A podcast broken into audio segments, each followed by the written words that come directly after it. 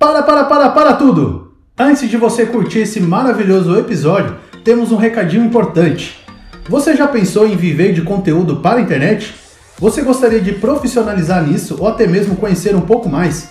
Seja elaborando conteúdo para o YouTube, para o Instagram, TikTok ou até mesmo podcast? Se sua resposta foi sim, então convido a todos a conhecerem o curso Carreira do Criador de Conteúdo dos Produtores. Nesse curso mais completo sobre criação de conteúdo do Brasil, você vai aprender ferramentas em como monetizar o seu conteúdo, ganhar um dinheirinho com ele, a como desenvolver uma boa comunidade, como fazer edição e muito mais. Eu, o Panda que vos fala, sou aluno deste curso e eu jamais recomendaria para vocês se não valesse a pena. E vale cada centavo.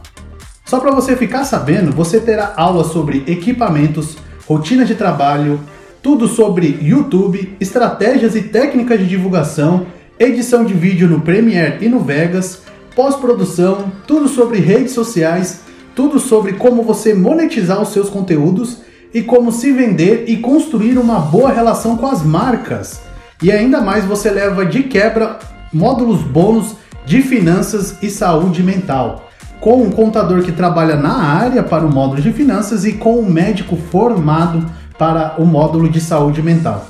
Já que né, o criador de conteúdo tem que estar protegido financeiramente e com a saúde mental em dia para não desanimar e passar perrengues. Sem contar com os dois professores principais do curso que já estão tirando um dinheirinho aí através dos seus conteúdos na internet. Se você se interessou e quiser conhecer um pouco mais, clique aqui no link logo abaixo. É só você arrastar o seu dedinho para baixo, clicar no link e conferir. E se ainda você comprar o curso através deste mesmo link, você vai estar nos ajudando aqui, os intergalácticos, com um cachezinho que certamente será usado para trazer mais conteúdo de qualidade para vocês. Muito obrigado pela atenção e vamos lá para o episódio da semana.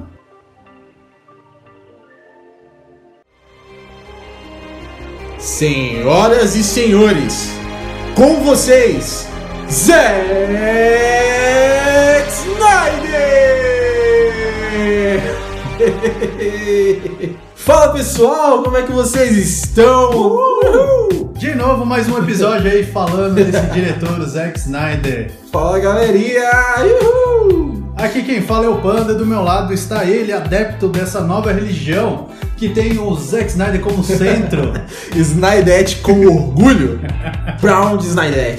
E no episódio de hoje, como você leu no título, o mundo pós-Liga da Justiça de Zack Snyder. Quem diria? Quem diria? A gente sabe que o filme já passou aí já mais de um mês, né?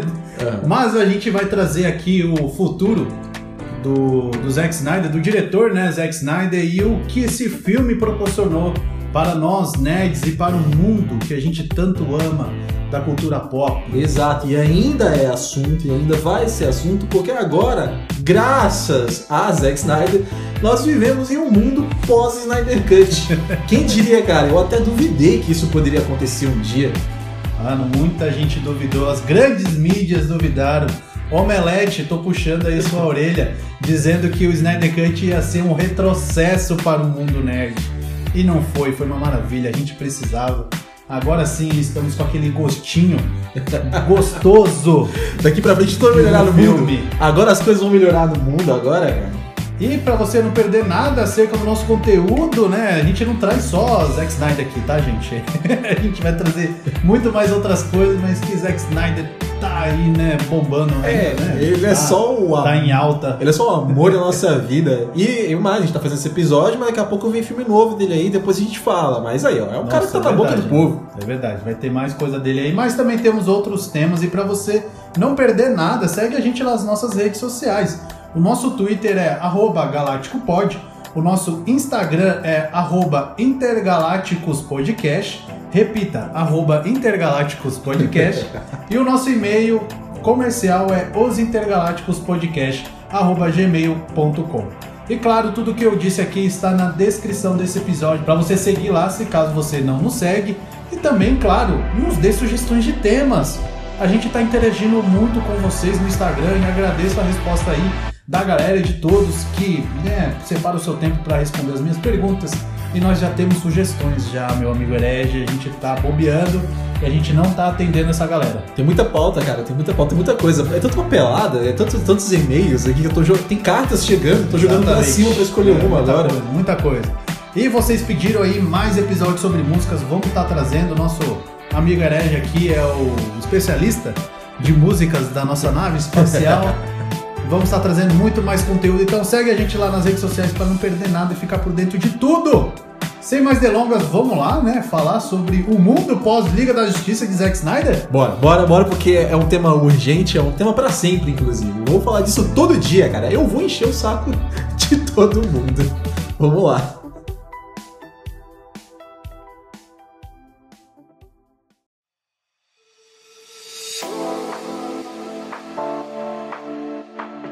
Vamos falar aqui rapidamente sobre o filme, esse evento que foi, né, o Snyder Cut, tanto pedido no Twitter, com tantas petições, teve propaganda, banner, os próprios fãs pagaram, né, um avião para sobrevoar o estúdio da Warner com aquela placa Release the Snyder Cut, libere, né, o, a versão do diretor do Zack Snyder. Se aliás você tá meio boiando, não sabe direito essa história, recomendo você ouvir o nosso episódio anterior, que é o Zack Snyder e sua Liga da Justiça, que a gente conta bonitinho como que foi toda essa trajetória que o diretor sofreu para finalmente lançar esse filme com a sua visão original, né, que era para ter lançado em 2017. É, e outra, cara, não tem como passar desapercebido. Todo mundo aí já deve ter ouvido falar alguma coisinha ou outra, pode não ser tudo, mas assim, alguém se deparou com esse tema em algum momento, porque é um acontecimento do cinema, né? É uma coisa que entrou pra história de uma forma ou outra.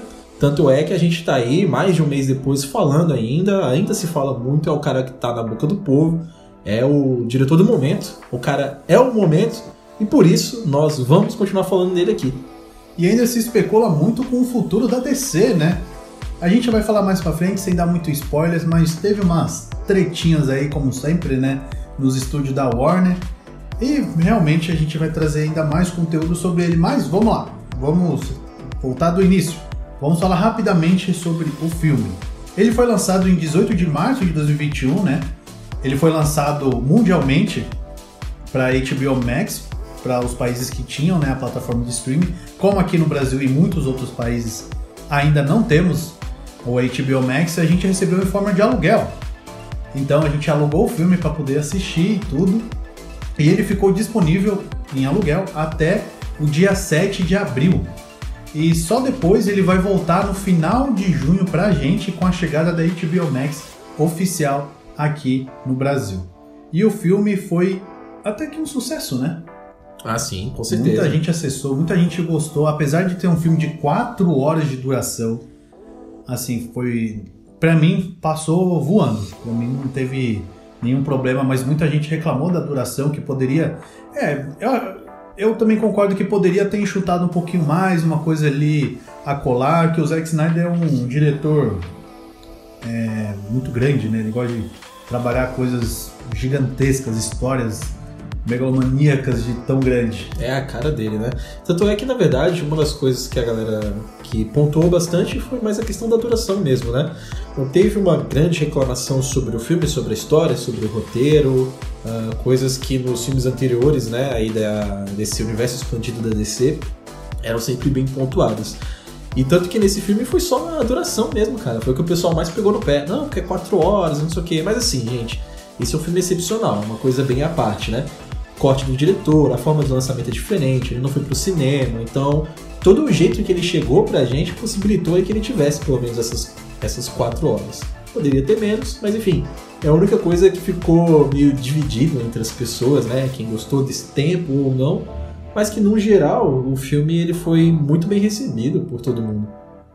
E o legal é que o primeiro Twitter, né, onde nasceu o hashtag Release the Snyder Cut, o Libertem o Snyder Cut, né, a versão do Snyder, é, foi respondido, né, pelo, pela própria conta do Snyder Cut, não foi? Foi, foi. É o carinha que pediu o Snyder Cut lá em 2017. 2017. Ele inaugurou a hashtag, né? De brincadeira, praticamente, né? des- Despretensioso e acabou fazendo esse movimento gigante. Foi onde, né, foi o estopim, estourou É. e começou todo esse movimento aí pra libertar essa versão do diretor. É. E aí, meu, ainda bem que a gente conseguiu. É isso aí. Aí a conta do filme no Twitter foi lá e respondeu, né? Falou, bom, tá aqui, tá entregue, tá É, não. realizado. Tá realizado. Isso foi, isso foi bem legal. E é um filme totalmente diferente do 2017, né? Graças a Deus. Cara, graças a Deus, diferente em tudo. Quando a gente tava assistindo, é assim, logo no início, gente, coisa de 5 minutos assim do filme, você já percebeu uma diferença em tom, em clima, em fotografia. É, é, é outro filme. Apesar da, do corpo, a história ser exatamente a mesma, né? Muita gente já deve ter visto. O que a gente vai falar aqui não é exatamente um, um spoiler, até porque quem viu o filme de 2017 já, já sabe qual que é o corpo da história, é o mesmo. Mas a forma de se contar é realmente aqui é o, o mote do, do negócio aqui, que ficou bem mais legal. Eu ouvi até muita gente que não gosta, né, de, de nada que o Snyder faça, praticamente, ou pelo menos nada que ele faça no universo da DC. As pessoas falaram, olha, esse é um filme decente. Caraca, eu, eu fiquei feliz, né, cara. Eu falei, putz, bacana, né? Realmente o cara conseguiu o que ele queria. É, logo nos primeiros 10 minutos, nem 10, 5 minutos de filme, Pouca coisa. a gente já repara que é um filme totalmente diferente. A forma de contar É, muda meu, muito. a forma, de- a narrativa, a fotografia, é, o jeito de usar a trilha sonora, principalmente as feições dos personagens. Foto, meu, é jogo de câmera, você Sim. já vê que é um outro cara, porque realmente o filme de 2017 foi substituído, né? O diretor, o Zack Snyder saiu, entrou o Joss Whedon, que cagou feio lá, mudou tudo, entregou aquela coisa bagunçada que foi o filme de 2017. E coube o Zack Snyder, né? Corrigiu o próprio filme. Exato. E realmente, é, eu pude sentir ali que o Zack Snyder não assistiu mesmo o filme de 2017. É verdade, cara. É, inclusive, ah, foi dito que tudo que o Zack Snyder usou no filme era tudo coisa dele, que ele filmou, e que ele não reciclou nada que fosse do Joss Whedon. Tanto que aí, como ele não viu, então ele não usou É, nada. não teve nada do Joss Whedon. É, tanto que teve coisas durante o Snyder Cut que passaram que eu achei até que eram do Joss Whedon, mas na verdade não eram do Joss Whedon, sempre foram do Snyder. A piada lá, né, do Batman falando pro Barry Allen quando eles entram no carro Ah, saindo sim. de Star City, né, Qual é o seu poder? eu sou rico. Exato. É, o, é uma pitadinha de humor que o próprio Zack Snyder colocou. Eu tinha achado no, no início que foi o Joss Whedon, né? Tanto que todas as piadas do filme de 2017 eu Assim, achei né, que foi o, o Joss. Flash caindo nos peitos da, É, da Mulher Maravilha. Lamentável. O Aquaman sentando no laço da verdade, né? Falando a verdade pra todo mundo. É. Tanto que, assim, da- das piadas que o Joss Whedon injetou no filme de 2017, esse aí do Laço da Verdade até que foi bacaninha. Eu É, até que achei legal. Eu confesso que o- no final, quando o Cyborg fala eu não sinto as minhas pernas, sendo que eu nem tenho pernas, eu achei engraçado também. Sim, é, então. não, não, é assim, eu- o Joss Whedon, a versão de 2017, e ele como diretor, teve diversos problemas. A gente abomina todos eles. Mas a gente sabe que não foi tudo um lixo. É claro que todo o conceito, ah, os bastidores, tudo péssimo. Mas no filme em si, uma coisinha ou outra ali até que foi legalzinha de se ver. Enfim, num geral, enfim, de se jogar fora. Acho que o maior problema do filme de 2017 é que ele é um Frankenstein. A gente Sim. assistindo a versão original do diretor, a gente pôde perceber o quão foi é, recortado e colado Sim. o filme de 2017. Porque tinham cenas de tipo, sei lá, um minuto que era do Zack Snyder e outra cena de dois minutos do Joss Whedon, depois cena de 30 segundos do Zack Snyder e outra cena do Joss Whedon. Retalho. Cara, é um retalho, É um ele retalho. é inteiramente um Frankenstein, cara. É, sem contar que esse Snyder Cut agora você sente de fato que ele é uma continuação de Batman vs Superman. Exatamente. é. Em trilha, em tom, em fotografia, em tudo. Aí você sente mesmo essa continuidade, porque o filme de 2017 ele rompia praticamente com Batman vs Superman. Era um filme completamente diferente em clima, em tudo. Tanto é que no Snyder Cut o início do filme já começa com a morte do Superman, né? Uhum. já naquele pedaço do filme do, do BVS de 2016. E, putz, eu achei isso muito legal, porque pra mim deu uma, uma continuidade. Eu gosto de filmes que tem uma, uma, uma continuidade bem linear, porque na minha cabeça eu vejo tudo como um filme só. Por exemplo, a trilogia do Batman do Nolan. Aquilo tudo dentro da minha cabeça é um filme só, eu não consigo desassociar um do outro. Tanto que quando falam, ah, é, você gosta mais do primeiro filme, do segundo ou do terceiro? Pra mim é um pouco difícil de falar, porque é meio que tudo uma história só dentro da minha cabeça. Aí o Snyder Cut ele entra meio que nessa lógica. Ele já aparece com Batman vs Superman, que tem aquela continuidade com o Homem de Aço também, E legal é que entre um filme e outro, os inícios conectam certinho com o final do filme anterior, né? Isso que é bacana. Infelizmente, o filme de 2017 ele é completamente desconexo, né, cara? E também nesse filme não temos o bigode, aquela boquinha de, como de sacola? boquinha de sacola. Do, do, Superman. Cara, que bom ver o Henry Cavill normal. Que né? bom, né, cara? No, Sorrindo normal. Henry Cavill em todo o seu esplendor, né? De uma forma completamente comum. Comum assim, né? Pra, pra, pra ele, né? Porque pra gente o cara, cara é completamente anormal, do Olimpo. Mas é, sem aquele efeito, nossa, já, ah, já, já valeu vale, a pena já o vale cara. Filme, já cara. valeu a pena. E a gente vê também nesse filme muito melhor o desenvolvimento dos personagens, já que teve quatro horas de duração, deu para desenvolver cada um bonitinho, contando o seu passado, suas aflições, o que culminou a eles se unirem e a lutarem né, contra um inimigo comum. Até mesmo o Lobo da Steppe teve um, um grande espaço para mostrar ali, para ele desenvolver. Tanto que a gente acabou pegando afinidade com ele, né? Tipo, coitado, o cara só queria ser reconhecido. E a internet inteira pirou com o fofo da Step, uhum. bolo da Stephanie. Mano, é muito bom. Cara, foi legal. Você dá um pouco. Você dá uma motivação melhor pro, pro vilão. Não é nenhuma motivação melhor que deram. Deram um background melhor pra história dele.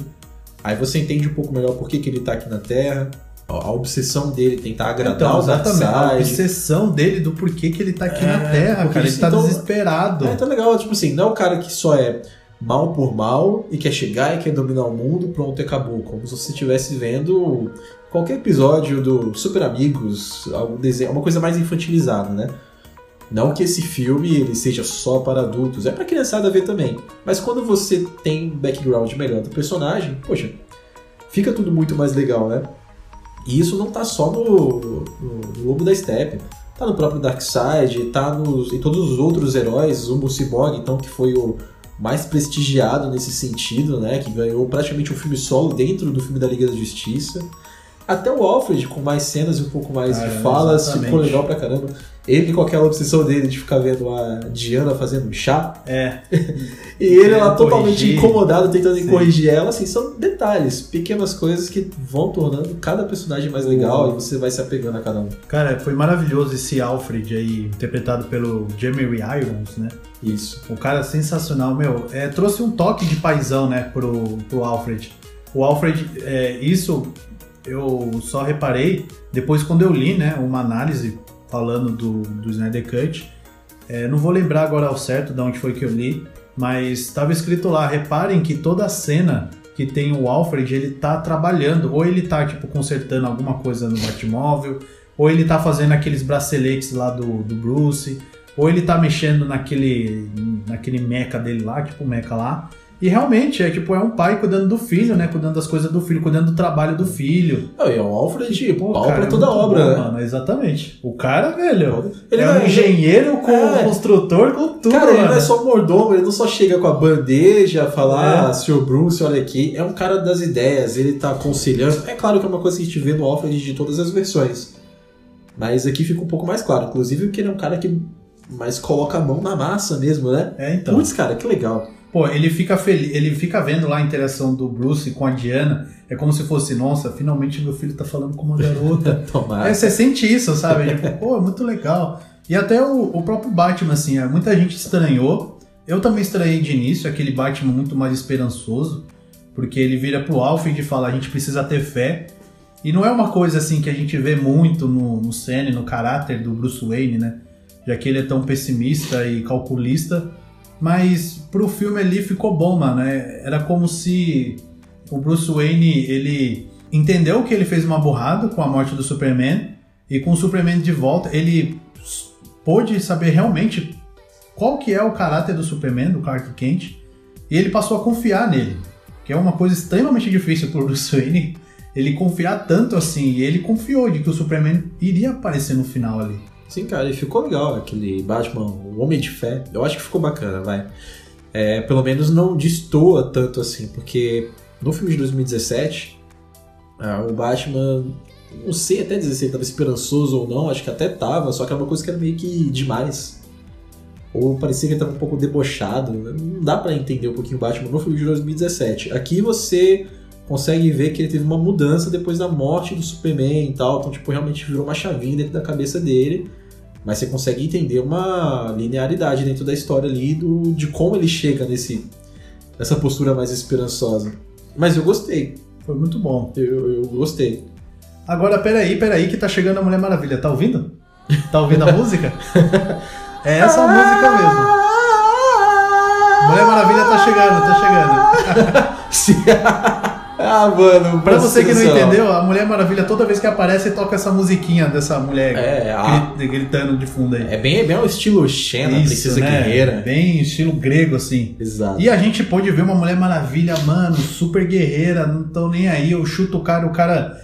Mano, o cara se despedaça na parede. Não. A gente pôde ver ali que a cabeça do cara se despedaçou na parede. Girl Power, assim, cara, Não, total, full- realmente. Mano, a elevada nessa potência. Nunca vi. é, cara, tudo bem, a gente não tem tantas aparições da Mulher Maravilha em live action. A não ser agora com a Gal Gadot, teve aquela versão antiga, que eu esqueci o nome da atriz. Mas, tipo, ela desse jeito completamente guerreira. socadora de caras? Exatamente. Matadora? Matadora. Caraca, essa foi a primeira vez. Mas ficou muito bom. Teve, Ficou muito teve bom. algumas críticas, teve gente que não gostou. Mas assim, ela é uma guerreira amazona, né? Então, enfim. Exatamente. Se, é, se destoa muito do 1984, com a visão da Patty Jenkins, que é a diretora, tudo. Mas, né, vale lembrar de que o Snyder Cut se passa nos tempos atuais, enquanto o de 84 é de 84. E muita coisa pode ter mudado aí, com Sim. caminhar, tudo. A gente ainda vai ver um terceiro filme, como a Patty Jenkins vai trazer, tá confirmado, né? Eu- Mulher Maravilha 3. É, e outra coisa, cara, uma- é, por mais que a, a- a postura da Mulher Maravilha no Snyder Cut, a postura dela do filme dela em 1984 sejam um pouquinho diferentes, ainda assim eu, eu consigo ver como dentro do mesmo universo, sem estoar da personagem, porque, cara, veja bem, nós mesmos como seres humanos, a gente muda bastante. De um ano pro outro, a gente tem posturas diferentes, ideias diferentes, dependendo né, das nossas experiências durante a vida. Cara, de 2084 para. ou de 1984, né? Pra gente chegar agora em 2020 aí e tal, enfim. Ah, ela já devia estar um pouquinho de saco cheio, sabe? Deu pra entender que sim. Ela ah, com pelo amor de. Deus, né? Terrorista essa altura do campeonato, eu já passei por uma guerra mundial, eu Uhum. já passei feito em bandidos em 1974 e, e outras vezes. Eu não vou deixar você explodir esse quarteirão, eu vou ter que estourar sua cabeça na parede. Eu sinto muito, eu só tenho 15 segundos pra isso, porque você vai explodir a bomba. Então é compreensível, mas, cara, eu, eu gostei, eu gostei pra caramba. E outra coisa muito bom foram as Amazonas. Nossa, que cena. A cena das Amazonas de 2017 já era boa. Aí chegou do Zack Snyder e ficou três vezes melhor. Muito, ficou né? muito bom, cara. Muito bom. Nossa, elas merecem uma, É, um elas trabalho merecem. só, uma série, um filme, não sei, Ô, cara. Warner, eu sei que vocês estão passando por uns problemas aí, vocês são meio pilantra, mas, cara, faz acontecer um seriado de Temícera, cara. Das Amazonas de Temícera. Nossa. Cara, seria legal. E isso é uma coisa bom. interessante, e assim, não, não tem a ver com o Zack Snyder, o Snyder Cut, mas assim, Amazonas e as Dora Milaje de, de Wakanda, é, é, é, pela similaridade, né, de delas serem mulheres guerreiras, decididas, fortes, blá blá blá, e ter uma cultura realmente muito centrada é, numa. Como é que se diz? Numa auto. numa autoevolução, não sei, enfim, elas são, são fodas, né? É na, na- Uhum. no sentido de guerreiras ali. Cara, pra esses dois grupos, cara, tendo série e tendo filme, eu ficaria Né, muito, não, mas isso é muito, feliz, nossa. Ia ser muito bom. Inclusive uma das atrizes, eu não lembro o nome agora, mas é, tem uma atriz aí que ela fez tantas. Uma, uma Dora Milaje quanto uma Amazona. Imagina o currículo dessa mulher. Ela falar pra, pras sobrinhas, filhas, sei lá o que. Ah, eu já fui uma Dora Milaje, eu já fui uma Amazona. Mas fica aqui só esse parêntese, porque as Amazonas realmente são uma das melhores coisas do Snyder Cut. E até o Aquaman teve um pouco mais de desenvolvimento, né? Não era só um cara carrancudo em 2017 que só falava. Ele nesse filme teve opinião, né? Ele é, teve um pouco mais de, de presença no Sim. grupo. Ele mostrou ali que fazia parte do grupo. Ele foi o único ali que foi contra ressuscitar o Superman. Eu achei isso legal, porque né, dá um pouquinho mais de importância pra ele Sim. no grupo, ele tendo uma opinião contrária do resto ali do grupinho. E o legal é que o senso de equipe continua, porque mesmo ele tendo uma opinião contrária, se a maioria quer, ele, É, engaja, ele engaja junto. Foi, é. Então tem um senso de equipe. Tem um senso de equipe já. Putz, isso foi muito legal. Exatamente. A única coisa que eu fiquei extremamente incomodado, que ainda bem que o diretor James Wan de Aquaman corrigiu isso, é aquela bolha de ar. pra eles conversarem. nada né? a ver, cara. Fazer bolha de ar debaixo d'água pra eles conversarem. A ideia é legal, porque quando eles falam debaixo d'água dá pra ouvir um sonido, né? É. Mas aí, tipo, não, não ficaria muito bom pra um filme solo do Aquaman. E o Sim. James, James Wan já corrigiu isso, eles É. falam normal debaixo d'água, então ignore. Exato. Só se fosse, só se o filme do Snyder Cut fosse deixar mais claro, né, o porquê da bolha de água, Sim, aí tudo sim. bem. Tipo, ah, a Mera faz isso, a Mera, né? É, faz isso porque ela quer ter uma conversa mais É, reservada uma ali. reservada. É, caso fosse ser. isso, mas ficou parecendo que era uma coisa meio corriqueira, né? Então, legal que no filme do Aquaman não tem. Inclusive, o Aquaman, no filme do Snyder Cut, ele, ele teve um, Ele foi trabalhado de uma forma um pouquinho melhor, mas de todos os personagens, ele é que teve um background não tão aprofundado quanto É verdade, os outros. é, Até porque, no outros. caso dele, ele teve um filme, né? Exatamente. Então é agora igual todo a Mulher Maravilha. Não teve É. tanto porque teve um filme antes e o do Aquaman ia ter um filme depois. Exato. Então, Então, você tem que apresentar não, eles, né? né, não, não se preocupou tanto assim É, legal. legal. quanto outros personagens. É, por exemplo, Flash, que não apareceu em nenhum outro filme, o Cyborg, exatamente. Então foi, foi mais centrado neles ali, né? E até um tratamento um pouquinho melhor pro, pro Superman. Que não precisou de tanto também, porque a gente já tem aí praticamente dois, dois filmes com, com ele, né? Mas Flash e Cyborg foram os maiores privilegiados É, aí então. na questão de aprofundamento do personagem. Zack Snyder conseguiu fazer o impossível pra mim. Qual, Ele cara? me fez gostar do Flash do Ezra Miller. Olha só. Cara, eu detestava esse personagem. Eu não, É. não gostei. O Ezra Miller é um ator bom, mas não casou pra mim de jeito nenhum com o Flash. E olha, depois do Snyder Cut, ele me fez né, gostar um pouquinho. Ainda tenho problemas com o Ezra Miller como Flash, mas, cara, muito melhor, mano. Hoje eu já aceito muito melhor. Até porque ele deixou de ser só um estabanado, um, um alívio cômico. E ele mostrou, né? Parece ser um cara mais Cara, inteligente agora. Um cara bem mais inteligente, exatamente. O Flash, cara, trabalha com Florence na perícia da polícia, cara. Entendeu? Ele é um cientista, mano. Sim, sim. E do Ele é um 2017 ele era só um idiota. Só meio, meio afo... parece um jovenzinho meio afobado. Aí agora, literalmente, ele brilhou no final, né? Sim. E o que Foi dá mais bom. até. dá até uma ansiedade pro, pro filme solo dele que vem por aí, né? Porque você pensa, ah, agora eu vi Exatamente, ali um, agora eu um pouco de fiquei empolgado. potencial. Agora tem Exatamente. potencial, então. Agora eu fiquei empolgado. Eu espero que seja o mesmo Flash, né, do, do Snyder Cut, que não seja o do 2017. Bom, o Andy Muschietti, que é o Muschietti, acho que se fala, é o diretor, né, do filme Flash, ele é fã, né, do Zack Snyder. Ele Ah, sim. assina embaixo, né, as produções do Zack Snyder. É, e, e outra, deve ter uma espécie de camaradagem entre os diretores ali, sabe? Tipo, pô, é- esse cara é o meu colega de profissão, ele tem a mesma profissão que ele, que eu. Então eu respeito o trabalho dele. É, eu tô aqui pegando uma história que vem de continuidade do que ele pensou pra esse universo. Então eu acho que o Andy, cara, vai ter essa sensibilidade de pensar, tá? Eu vou trabalhar essa minha história aqui, mas com base no pensamento do Snyder. É claro que ele vai dar o direcionamento que o Espero, estúdio viu? quer, obviamente. Mas em questão do personagem, né? Ele, ele não vai fazer nada que destoe 100%, cara. Então isso. Aí tem o rumorzinho de que quando o Andy anunciou a Supergirl, a atriz, ele chegou a entrar em contato com o Zack pra ter tipo uma aprovação. Ó, essa é a atriz tal, eu esqueci, É. eu fugi o nome dela agora. Mas, tipo, ah, essa é a atriz que eu quero escalar pra Supergirl e tal. Aí tem um rumorzinho de que o Andy foi falar com o Zacarias. É, cara, Meio sabe, que tem uma benção dele, assim. é, sabe por quê? Porque assim, no caso da entrada da Supergirl no universo estendido da DC, é interessante porque lá no Man of Steel de 2013, então o filme que abriu esse universo estendido, ah, tem uma nave dos Kryptonianos que Sim. ela já tava na Terra. Na Terra. O Superman descobre ela e usa ela como fortaleza da solidão e blá blá blá, enfim. Existe uma É HQ. aquela que, inclusive, ele conhece a Lois Lane, né? É verdade. Tá na nave e tudo. É isso mesmo. Então tem uma HQ que é prequel né, da história do, do Man of Steel, do filme de 2013, que conta como é que aquela nave foi para lá. E mostra alguns soldados, né, da, da dos kryptonianos, acabou chegando aqui na Terra há muitos, muitos milhares de anos atrás. Enfim, aconteceram algumas coisas que esses kryptonianos morreram, a nave ficou congelada, enfim. Só que um kryptoniano sobreviveu. Só que no final da HQ não fala quem sobreviveu, apenas que ele sumiu. Mas o que a gente sabe é que a cara, a cara, a prima do, do Clark Kent, né? A prima do, do Kal-El, ela estava na nave. Hum. Então, assim, é, é uma HQ prequel do filme, né? Contando o porquê daquela nave estar na Terra. Então a gente sabe que na visão do Zack Snyder, a Supergirl ela já está tá no planeta né? Terra há muito, muito tempo. Interessante.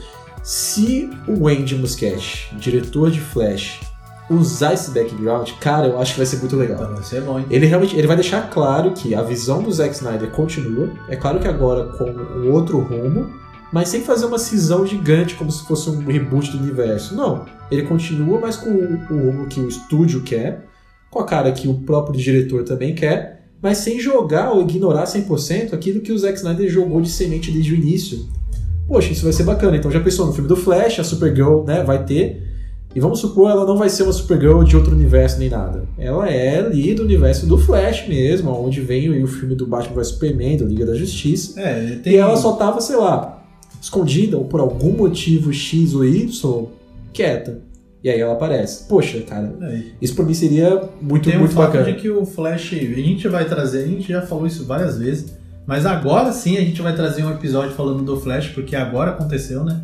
É. Antes, quando a gente falava que ia trazer um episódio do Flash, era só suposições, porque no filme parecia que não ia, não ia, mas agora tá indo. Vai, não Já vai. tá iniciando as gravações, né? Eu Já. Voltar pra iniciar as gravações aí.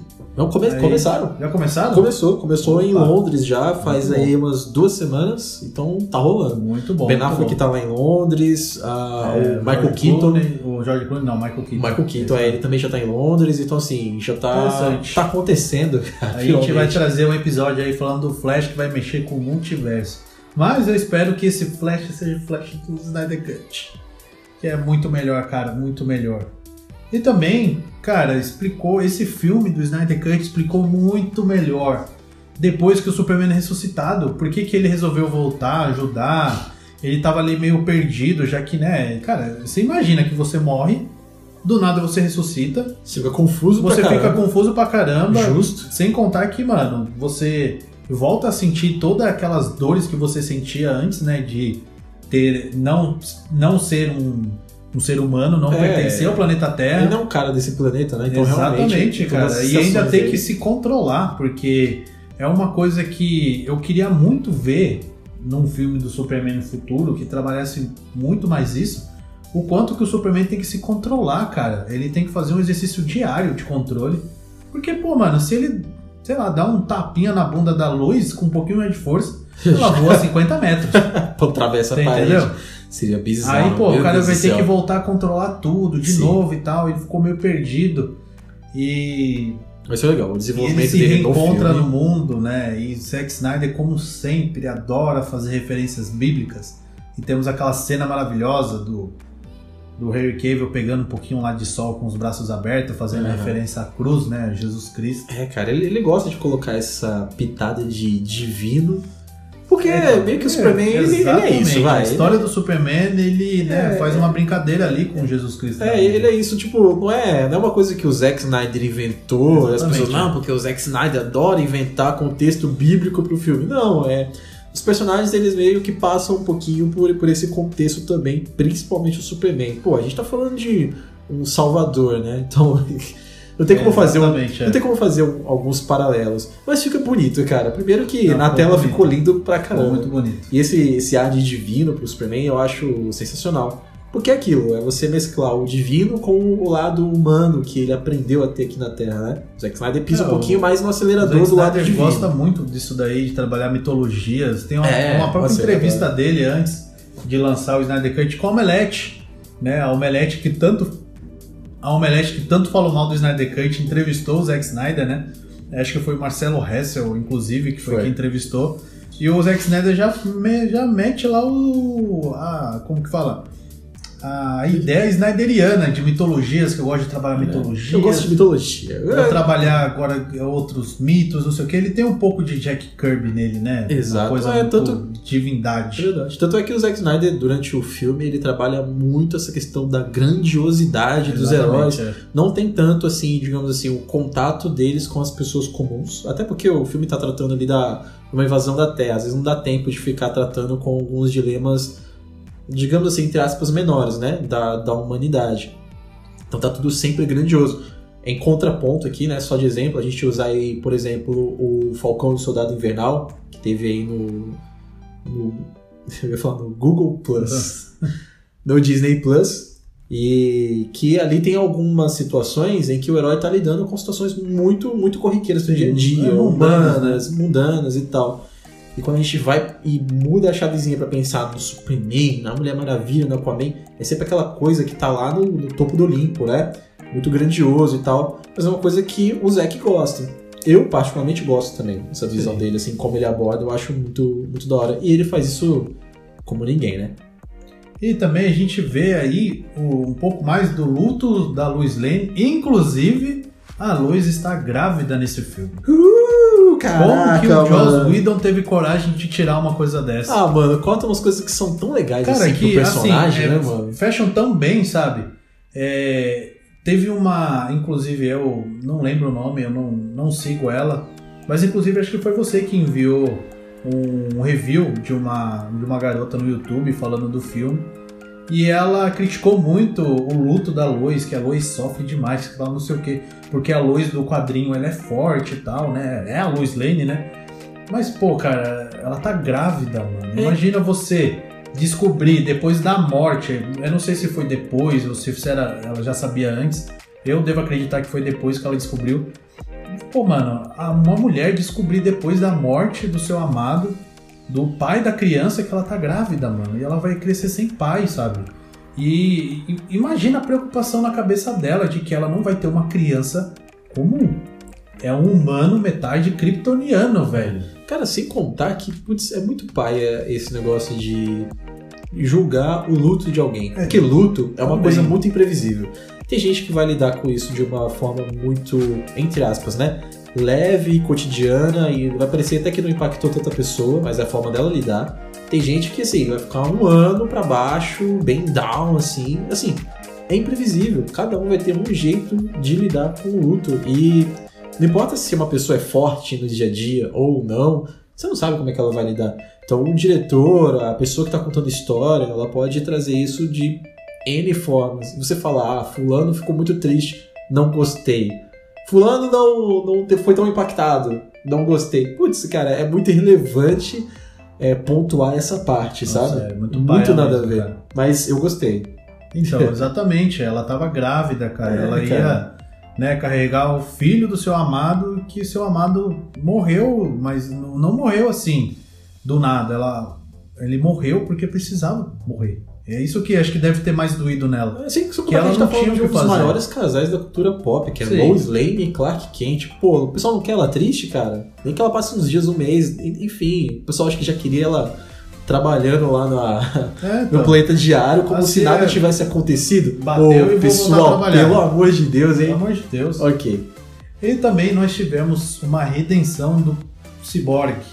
O Cyborg realmente é o coração desse filme.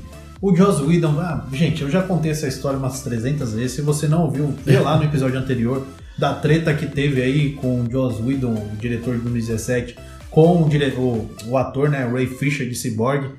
E o Ray Fisher batia no chão, batia em tudo, dizendo que o Cyborg sim teria um muito mais destaque, ele seria muito maior no filme. E realmente, o Cyborg, cara, ele é a conexão de tudo nesse filme. Cara, aí você realmente entende por que o Ray Fisher brigou tanto pra que esse filme acontecesse. cara, ele- não só pra ele aparecer mais, não era nem só por isso, mas Não, pra mas fazer justiça pro personagem exatamente, dele. pra provar que realmente, Putz, cara, foi cara. uma sacanagem que fizeram Foi. com ele. Não foi um atorzinho assim, pequeno, que irrelevante, que tá querendo chamar atenção, como muita gente falou aí. Não, cara, ele provou que realmente o que o Joss Whedon fez foi uma puta de uma sacanagem, Aí cara. você vê que o personagem ele faz diferença na trama, é legal, você sente mais vontade de ver do Cyborg mais pra frente, então assim. Ah, existia a possibilidade dele aparecer no filme do Flash, né? Sim, Um personagem ainda- importante pra trama. É uma coisa que, por enquanto, está fora de questão. A gente não sabe aí pro futuro se é uma coisa que pode acontecer ou não. As chances são pequenas. Por conta né, das tretas aí de, de bastidores. Mas, putz, foi muito legal Foi ver o Cyborg bem desenvolvido no filme do Snyder Muito Cut. bom, cara. Exatamente o que você falou isso. Dá um gostinho de eu quero mais. É, Eu quero ver mais. legal. E sim, eu quero ver o, esse ciborgue aí do filme.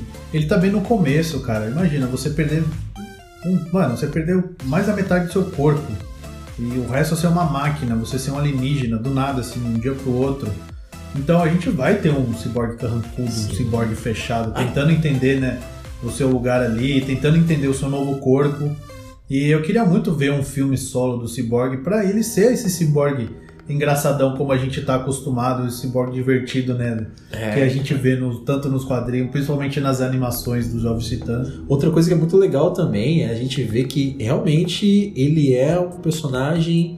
ah, faz justiça ele estar na liga. Porque ele, é um deus, cara. Exatamente. É, nesse filme, né, na versão aí do Snyder, você compreende as extensões dos poderes do Cyborg. Exatamente. Cara, ele pode controlar tudo, é, desde a economia mundial, desde as armas mais potentes das, das potências econômicas aí. É, tem uma cena que eu achei muito legal, né? Que tem uma, uma família pobre, uma mãe que é uma diarista, um recepcionista, não lembro agora, mas que ela tá passando por dificuldades. Ela tá sendo é, posta É, pra fora de casa, injustiçada, né? Injustiçada, enfim, tá passando muitas dificuldades financeiras. E ele consegue observar isso enquanto ele tá tendo alguns dos devaneios dele numa parte do filme. E ele ajuda essa mulher com, com, com dinheiro, né? Mas você vê ali aquela conexão do Deus com o ser humano e ele, enquanto herói, fazendo algo por alguém. Putz, é uma então. cena tipo assim: é, é simples, é rápida, mas que toca e funciona num grau um milhão de vezes melhor do que aquela família russa do filme de 2017. Que, né, ela é posta em perigo no final do filme, e aí, né, os heróis têm que ajudar alguém pra ter aquela coisa, né? Não somos só heróis superdeuses e estamos longe da humanidade. Aí parece É, uma família Como ali. que foi que falaram a palavra? Pra dar um pouco mais de humanidade. É, aí colocaram uma família russa, né, pra o pessoal entender um, ter um grau de perigo, né? E ter alguém pra salvar, porque, né, eles são heróis. Só que no filme de 2017 aquilo não funcionou, não encaixou. Já na versão do, do Zack Snyder agora, é, ele traz ah, esse mesmo conceito, né? Uma família que precisa de uma ajuda e o herói indo fazer alguma coisa por ela. No contexto do Cyborg ficou muito melhor, cara. Nossa, e sem Nossa. contar a. Cara, eu me arrepiei. Coisa muito Snyderiana. O cara, mano, meu Deus do céu, foi muito bom. Essa sacada de que o pai, né? Acho que é o Simon, o pai do Cyborg. é, ele fala. Ah, o Silas E Stone. Silas, isso, o Silas. Aham. O, ele vira e fala no, no gravadorzinho lá, ele fala pro filho que é, herói não é o que ele vai fazer, mas sim o que ele deixa de fazer. Porque, cara, ele como, como você falou, ele é um deus. Ele consegue quebrar a economia de qualquer lugar e, mano, acionar bombas atômicas no mundo inteiro, assim, piscando. É, cara, ele, ele manda no mundo Exato, se ele quiser, pode cara. mandar no mundo, ainda mais um mundo de hoje que a gente tá tão dependente de tecnologia. Exatamente. E o Silas fala, cara, não é o que você vai fazer, mas sim o que você deixa de fazer isso, cara. É, Mano, imagina se eu tivesse esse poder na minha mão, mano Cara, do céu. É legal, é, é quase aquele. A energia do, do que o Silas Stone colocou na fala dele é bem a- a- o que o tio Ben fala pro Peter Parker. verdade. Lá no filme do Sam Raimi, no primeiro filme do Homem-Aranha, no início dos anos 2000. Então, assim, você. O, o herói, ele, ele acaba ouvindo um pouco do tamanho da responsabilidade que ele tem, cara. Putz, isso é muito legal. Exatamente, cara.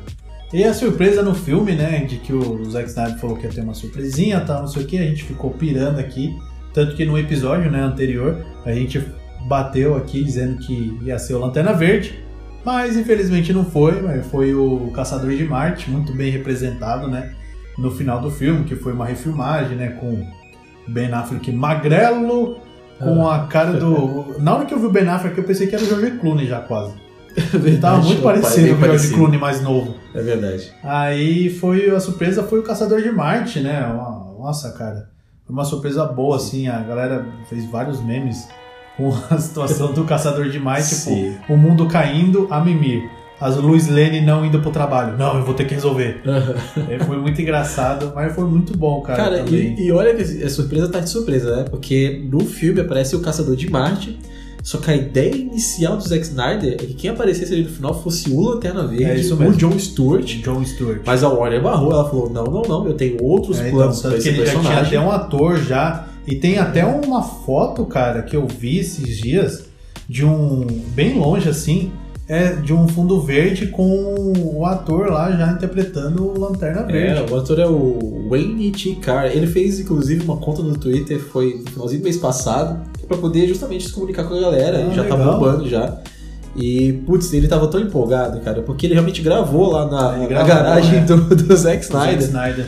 Mas tudo bem, a Warner então tem alguns planos aí pro- pros Lanternas Verdes, que tem série vindo da HBO, e provavelmente a Warner ainda não largou a ideia de ter um filme, que aí no caso do filme seria centrado é, no John Stewart, provavelmente. E a série vem aí, e tá até confirmando já alguns atores. Então, assim, tá acontecendo. Então Warner pegou e falou: olha, Zack Snyder, você não vai poder usar o Lanterna Verde. Eu sinto muito. Então o Zack Snyder usou essa solução aí de, tá bom, já tem aqui o Caçador de Marte, então não tem tu, vai tu. Exatamente. E também teve, tivemos né, o Coringa do George Leto, que muita gente gostou, falou que finalmente viu o Coringa né, sendo Coringa. E outra parcela falou assim: ah, é, É. risada, risada de ganso e não foi tudo aquilo. E eu sou. É, Exatamente. Mas foi, eu achei legalzinho. ah, cara, né? eu sou da opinião que foi risada de ganso e Assim. não foi tudo isso. Assim, ó, não foi tudo isso. Porém, eu acho que só por ter usado o mesmo Coringa, que é do mesmo universo, né, cara? É, os filmes eles estão interligados. Eu já achei legal por isso, em vez de usar um cara aleatório, sabe? Ah, Eu sim, pensei assim, claro. é aquela coisa assim, vamos- vamos dar uma chance? Vamos dar uma chance. A chance foi dada? Foi dada. Foi bem aproveitada? Bom, há É. questões. Podemos questionar isso, É. mas vai. Teve uma hora que o Coringa, Valeu. ele para, ele tá falando seu Ah. Ele fala tipo, ah, você tá brincando comigo, uma coisa assim. Aham. Aí ele para, ele fica olhando o Batman. Aí fica, mano, fica quase um minuto no silêncio assim. Aí depois ele dá um sorrisinho e fala, ai, você tá brincando comigo. Eu não entendi nada, mano. Cara, toma, toma aqui seu vale participação, É, então. parabéns. Nossa, não, não sei. É. Foi bom ter usado o Jared Leto, realmente ele mostrou um pouco melhor do que aquele é, MC funkeiro, né? Que foi o do Verdade. Esquadrão Suicida. Pelo menos foi um pouco melhor, mas não foi tudo isso, gente. Mas, de qualquer forma, assim, o filme ele pode. Ele poderia. É que assim, o filme, né, ele tem essa duração toda. A história mesmo do filme termina na hora que o Superman abre o, o roupão dele tá lá o S, ele vai fazer algum salvamento, enfim. E depois vem é, prelúdio e algumas cenas a mais que o Zack Snyder colocou. Essa do Coringa conversando com Sim. o Batman, ele vem aí nesse tal futuro aí que poderia se concretizar em próximos filmes. Então, assim, nem precisava Nem precisava. nem precisava colocar, porque assim, o filme já terminou, a história daquele Sim. filme terminou e tal, e essa cena que vem com o Coringa e tal, são cenas adicionais Exatamente. que não agregam em nada ao, ao filme, estão ali pra, quem sabe no futuro houvesse uma sequência, elas até fariam mais É, sentido. eles ficaram ali uma provocação, né, do Zack É, Snyder. exato, é o Zack Snyder sendo, sendo o Zack Snyder, ele, ele provoca quietinho, né? E será que a gente pode ver uma continuação do filme, já que, né, a gente falou que o Zack Snyder deu uma cutucada no final de uma possível continuação ou alguém continuar, né? Será que a gente vai ver? Será que não? Será que pode acontecer? Será que nunca vai? Cara, o que eu acho Cara, vamos lá, o que, que você acha? Eu acho que não. Porque agora é uma situação bem diferente. A gente já tem uma hashtag aí, o Story do Snyderverse rolando, que é o pessoal querendo realmente que o Snyder continue, que haja uma restauração da visão dele para a continuação dos filmes. Ou eu acho que não vai rolar, porque agora a questão é outra. Ah, quando a gente estava querendo a versão do Snyder, né, o Snyder Cut, já tinha o filme muito bem filmado, só faltava finalizar uma coisa e outra, então não teria tanto dinheiro gasto. Tanto é que a gente entrou num momento em que a Warner aproveitou para usar isso para poder promover o streaming dela, que é o HBO Max. Então ali foi uma conjunção de coisas que facilitou da visão do Snyder acontecer. Agora, a continuação dele para fazer novos filmes é uma coisa que sairia muito mais caro, porque aí você vai ter que fazer um filme do zero. É, você vai ter que atropelar agora outros direcionamentos que os executivos estão dando nos outros filmes. Então, assim, é uma situação agora que, tipo, eu acho que não cabe mais, sabe? Você vai ter o, o Snyderverse ainda. Você vai continuar, porque o filme do Flash vai continuar, o filme da Mulher Maravilha ainda vai estar aí. Tudo isso são sementes que foram do, do Snyder, cara. Vieram do, da, da cabeça de Snyder. Vão continuar de um outro jeito? Vão, mas elas ainda são frutos do que o Snyder fez no início. Não tem como tirar isso. Mas, putz, ele continuar os filmes, É. não, não vai rolar. Não vai. Continuação da Liga da Justiça mesmo, na mão É, dele. cara, não, não rola Eu mais. também acho muito difícil. Até porque o filme do Flash tá vindo aí pra fazer um, um soft reboot, né? Ele Pois é. fazer um. Ele rebootar um pouquinho algumas coisas ali do universo. Tem uma teoria da conspiração aí que os executivos querem apagar de vez, né? O Snyder verso aí. Obviamente eles vão continuar com Aquaman, com o Jason Momoa como Aquaman, Gal Gadot como Mulher Maravilha. Mas é, eles não vão ter mais nenhuma ligação com o Snyder, o- com o Zack Snyder. Por exemplo, a, a Mulher Maravilha Guerreira morreu. Vai ser a Mulher Maravilha Esperançosa da Patty Jenkins. O Aquaman Carrancudo morreu. Vai ser o Aquaman muito mais brilhoso, né? Muito mais colorido do apresentado pelo James Wan. É, eles querem acabar mesmo com toda a visão snyderiana da coisa, tanto que o Batman vai substituir, Ben Affleck não mais vai, vai voltar. Henry Cavill tá aí, né, na dúvida, tá no limbo, Tá a gente não sabe, mas que realmente, cara, uma continuação, eu queria muito ver, obviamente, eu queria ver, porque o Snyder Cut planejou três filmes, né, pra Liga da Justiça, é, o Darkseid, ele ia vencer a guerra, né, quando no final do filme ele fala, vamos resolver de maneira antiga, é, ele ia vencer, né, a guerra com a Terra, tanto que a Mulher Maravilha ia morrer, o Aquaman, né, ele ia ser espetado pelo próprio Tridente, e o Batman estaria ali liderando uma resistência, já que o Superman perderia a Lois Lane na Batcaverna, Superman grávida, né? Ela morreria na Batcaverna e o Darkseid prometeria ressuscitar a Lois Lane com a equação antivida, já que o Darkseid está atrás disso. A equação antivida é o controle de toda a vida senciente do planeta. E de certa forma, aí a gente não sabe realmente por que, que o Superman iria pro lado negro da força. Alguns dizem de que o Darkseid usaria a equação antivida para controlar o Superman, mas não faria sentido, porque se o Darkseid tivesse a equação antivida, não teria resistência do Batman, porque ele contra- controlaria toda a vida senciente do universo. toda. Verdade, do universo. Entendeu?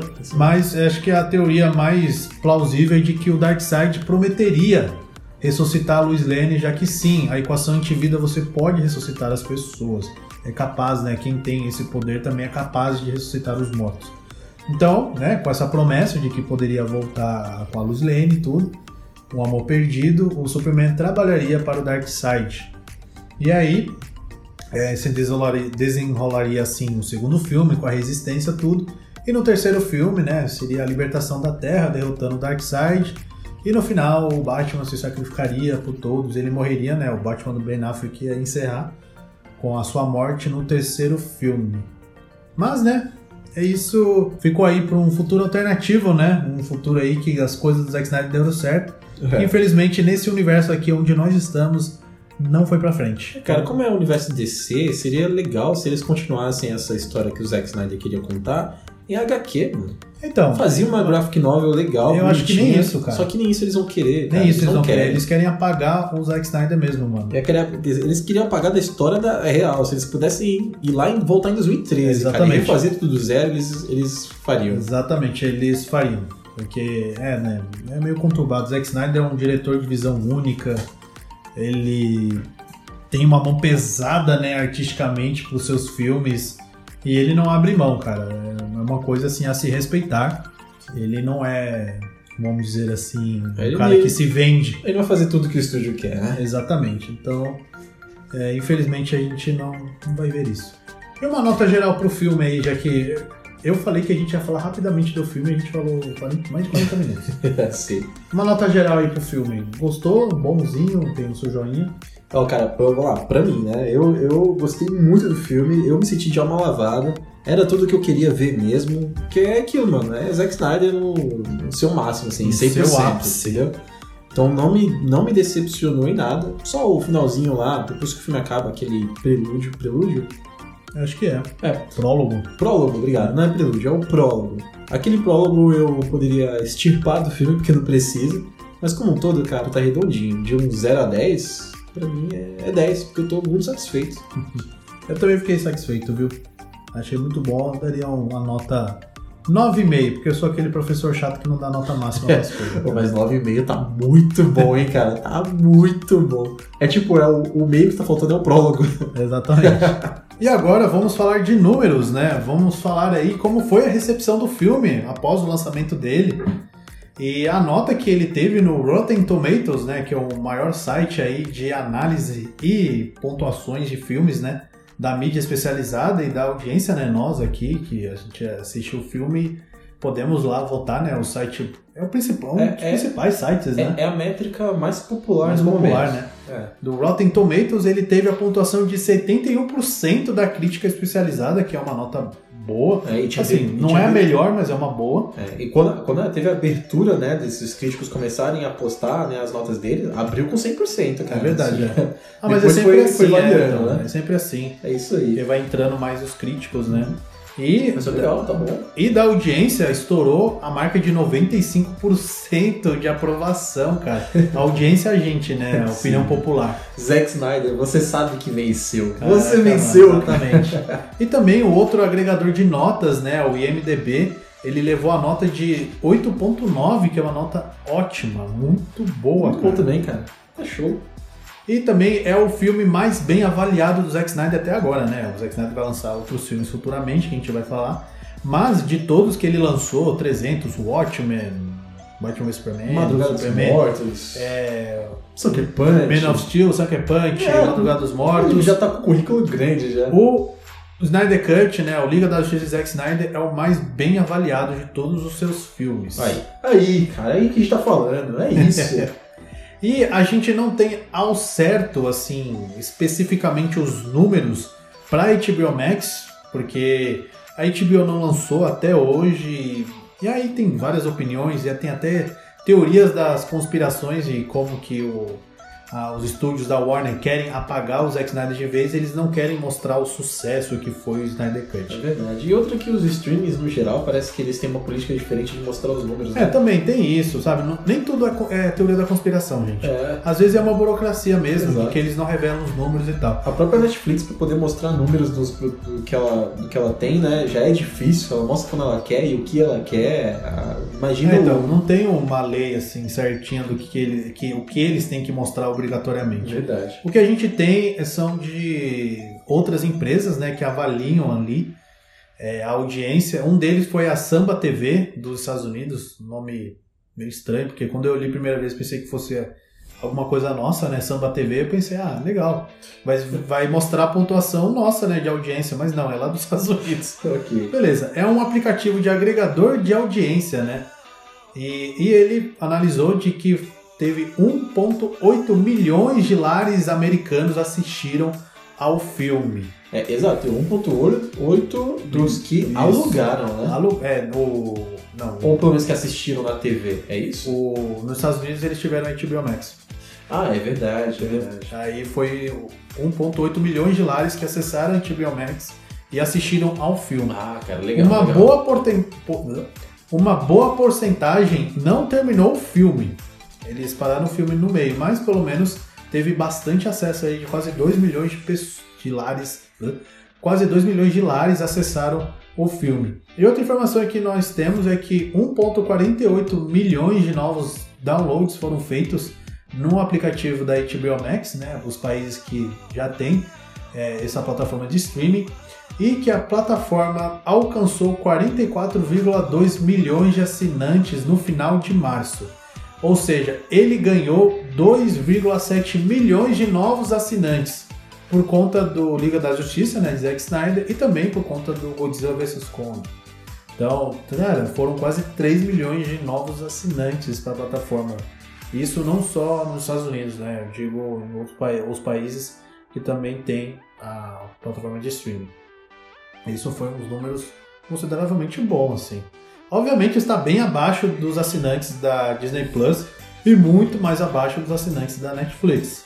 Mas foi um bom como que fala? É, É, foi uma boa estreia. garota propaganda, o Zack Snyder aí com seu filme. Já tivemos aí uma, uma boa entrada, né? Debutou bem aí o HBO Max. Então, qual que será o futuro do diretor Zack Snyder agora, né? No mundo pós Liga da Justiça de Snyder Cut, como que vai ficar o futuro do diretor?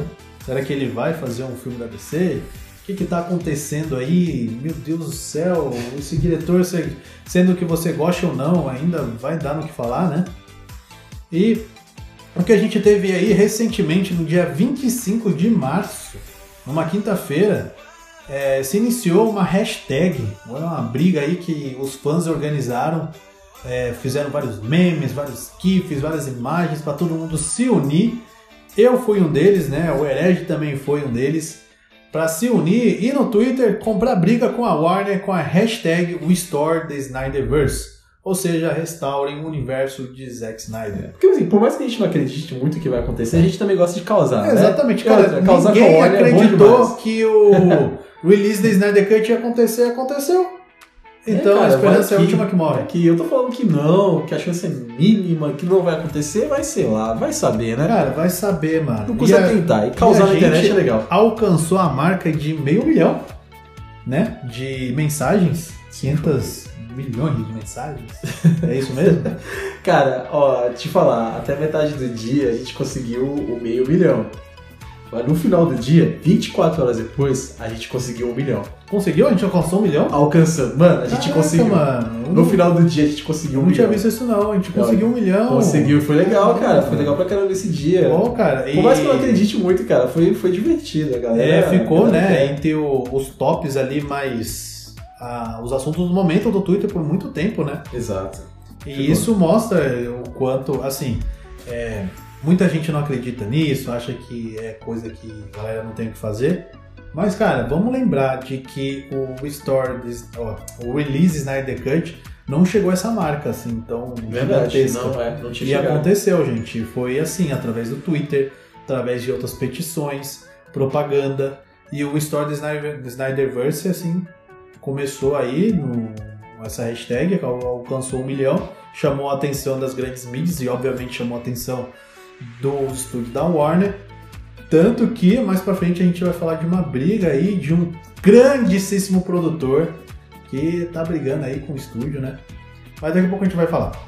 Porque agora é, o Zack Snyder ele não está envolvido diretamente com a Warner, com a DC principalmente, mas com nenhum outro produto da Warner. Vamos lembrar de que a Warner Brothers é gigantesca, né? Têm Sim. várias outras produções aí É nas claro suas mãos. Não como diretor, né? Exatamente, ele Isso não aí. está envolvido como diretor, ele trabalha na produção dos filmes da DC, ele ainda está lá é, colocando seu dinheiro né, É. na, nos projetos, É, mas ele não está como diretor. Exato. Ele ainda é o produtor de The Flash, ele ainda é o produtor de Mulher Maravilha 3 e ele ainda é o produtor de Aquaman. Exatamente.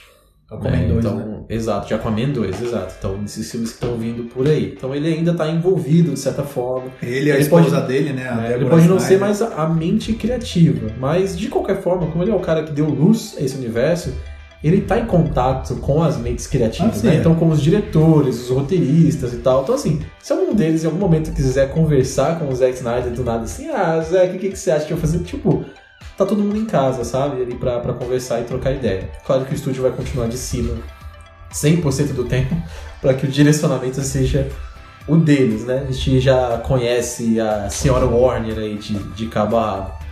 Mas vamos torcer pro que vem aí ser, ser bom. E pro que o Zack Snyder vem aí, né? Porque vem novidade Exatamente. dele aí, né? É claro que vem novidade dele. O Zack Snyder fechou uma parceria com a Netflix.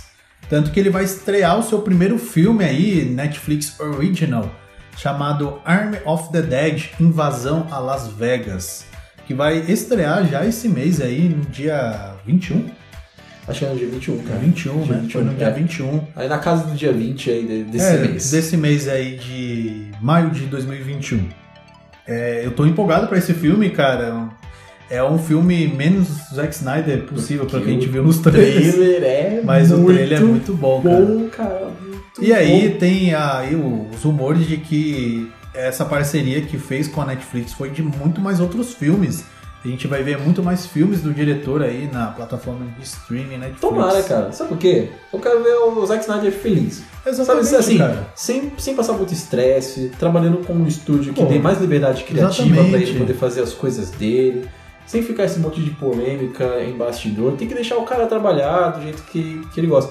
Tanto é que eu nem sou tão a favor do story do Snyderverse assim, porque mesmo que, vamos supor, vai, ele consegue continuar a história dele do Liga da Justiça na DC. Mano, o cara não ia ter paz. É. Porque mesmo assim o estúdio Ele não ia ter liberdade praticamente, É, né? mano. Então, assim, esquece, vamos pra novos ares. Se a galera aí fizer hashtag, eu vou estar lá fazendo junto também, mesmo sem acreditar. Mas vamos deixar o cara trabalhar em outras coisas e, e isso com a Netflix parece ser bem promissor. E também tem alguns rumores aí que já rolam há muito tempo, desde que lançou. Desde que lançou, não, antes mesmo de lançar o filme do Liga da Justiça. Tem esses rumores e esses rumores ganham cada vez mais força. Um rumor de que o Zack Snyder poderá entrar para o lado vermelho da Força Nerd. Ou seja, trabalhar para Marvel Studios. Meu Deus, Tem uma conversinha ali com Kevin Feige. Ah, sei não, hein? Agora Então. ficou difícil. Tudo, tudo começou com o Zacarias falando assim, olha... É... Perguntaram pra ele, não foi? Isso, perguntaram pra ele, nossa, se você fosse trabalhar na Marvel Studios, o que você trabalharia? Qual É, projeto você gostaria de, né, de trazer para as telas? Qual personagem? Aí ele, ah, eu gostaria muito de trabalhar com a Electra. Acho que tem uma visão muito particular, que eu poderia trazer É. uma coisa muito boa pra Electra, né? e a gente sabe muito bem qual a visão E, particular, tipo, porque ele é um fã do Frank Miller, né? Exatamente. Aí foi, pô, Electra é bom, cara. Electra é legal. Cara, legal. Entendeu? Ficaria Aí, legal. Seria legal. Eu Aí depois ganhou outros rumores aí de que o Kevin Feige ele quer iniciar. Olha só, mano. Isso aí já acho brisado porque a gente sabe como o Kevin Feige trabalha e ele só gosta de fazer filme PG-13. Ou seja, filme com classificação de 13 anos. Não pode sangue, não pode, obviamente, né, gore, Pode mutilação. nada. Pode nada na marca. Tem que ser uma coisa leve, não pode Sim, ser uma é. coisa sombria. Sim. Esse aí PG-13, que é uma classificação bem mais baixa.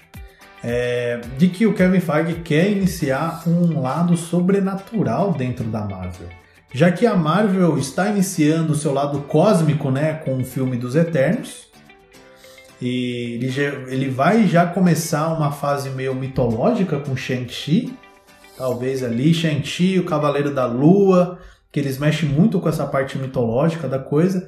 E o Kevin Feige quer iniciar uma, um lado sobrenatural, iniciando com Blade, o caçador de vampiros.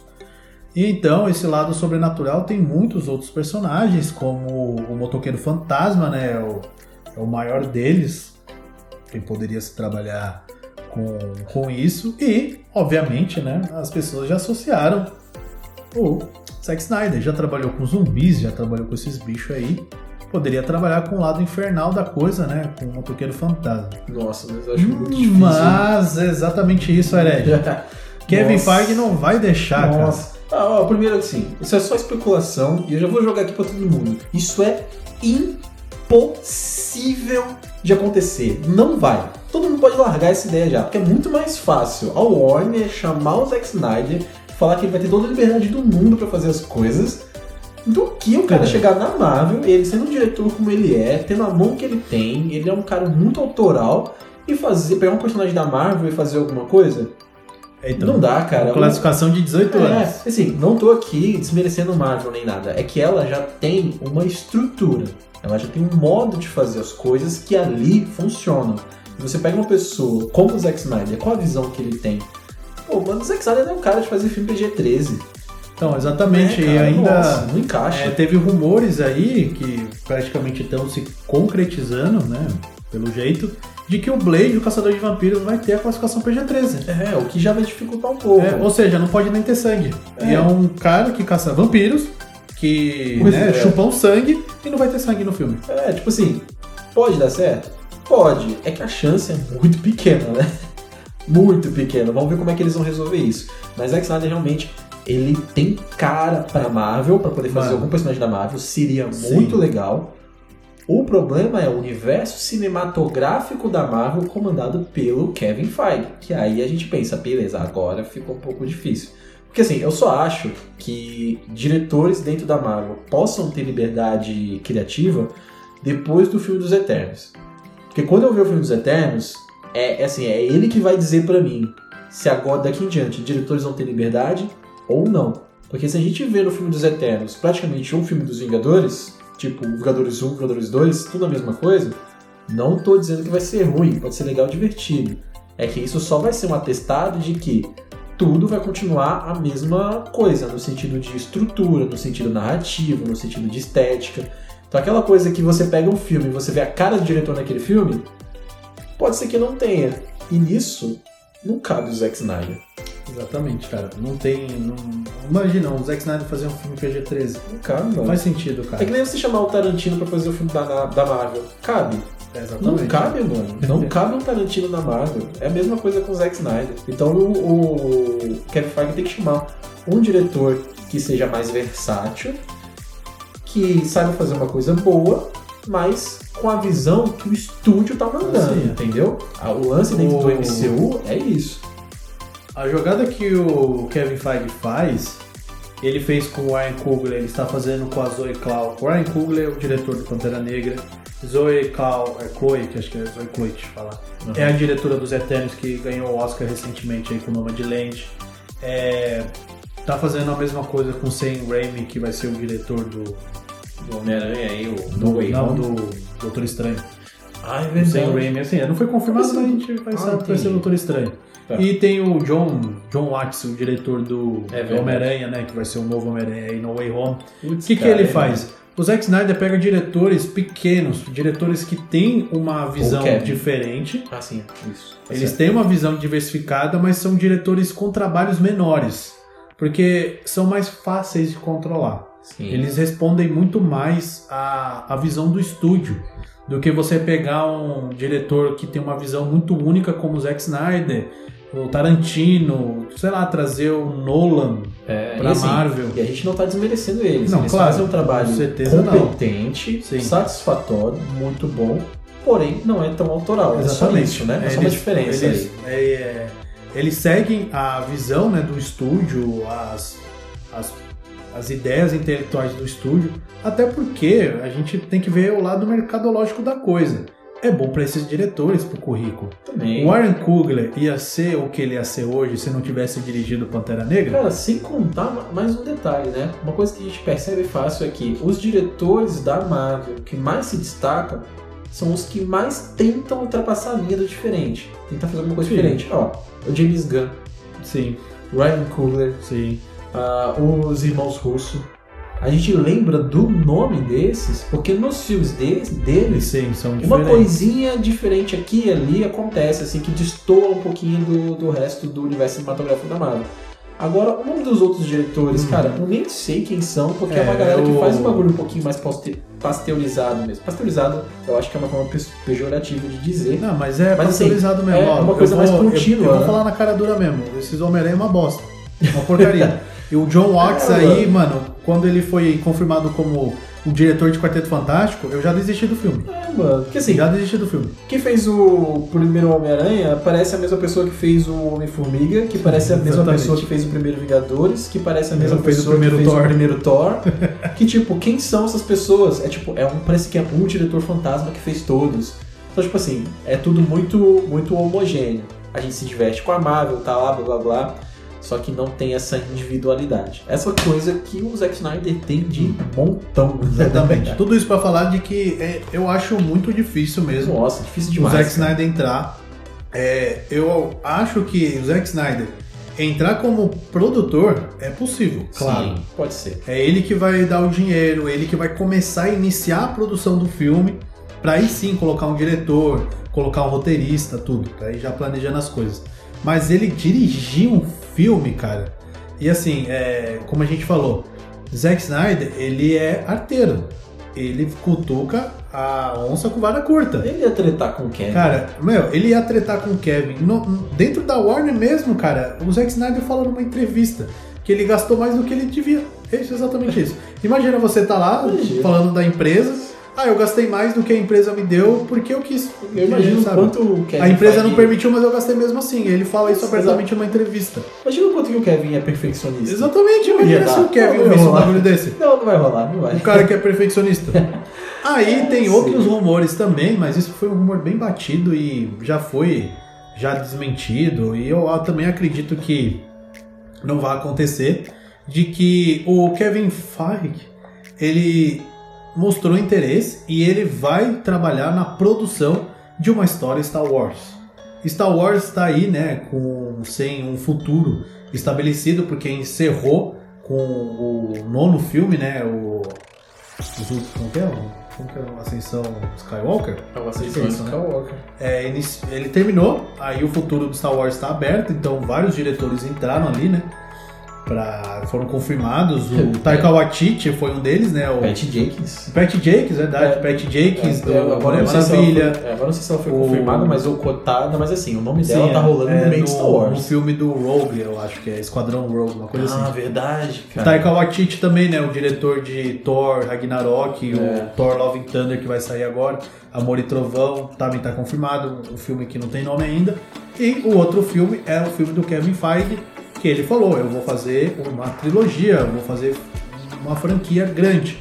E aí, jogou rumores de que o Kevin Feige quer chamar um diretor grande.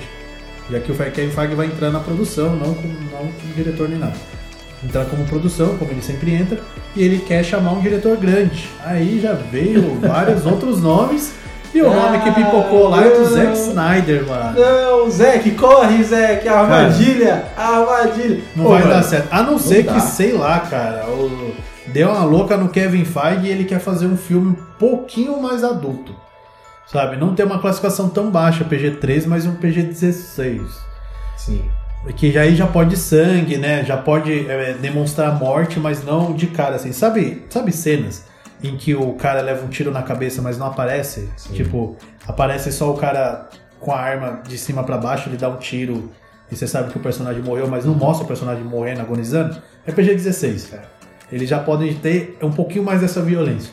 Mas não, cara, Kevin oh, mas não, cara, Zack Snyder numa ficção científica, cara. Cara, se- a se- não ser que tivesse criaturas. Assim, mano, se eu fosse Zack Snyder, primeira coisa, eu fugia de qualquer coisa que tivesse um fandom grande. Tipo assim, Também, né? qualquer coisa que tem aquela carga gigante de fãs Exatamente. de história de cinema. Então, tipo assim, Star Wars, Marvel, DC, corre de tudo isso, Zack. É, cara. Faça trabalhos autorais, Cria É. o próprio Cria universo. o próprio universo de alguma coisa. Ó, você tem, tem, um, tem um projeto maravilhoso de universo de zumbis dentro da Netflix, isso pode ser muito legal.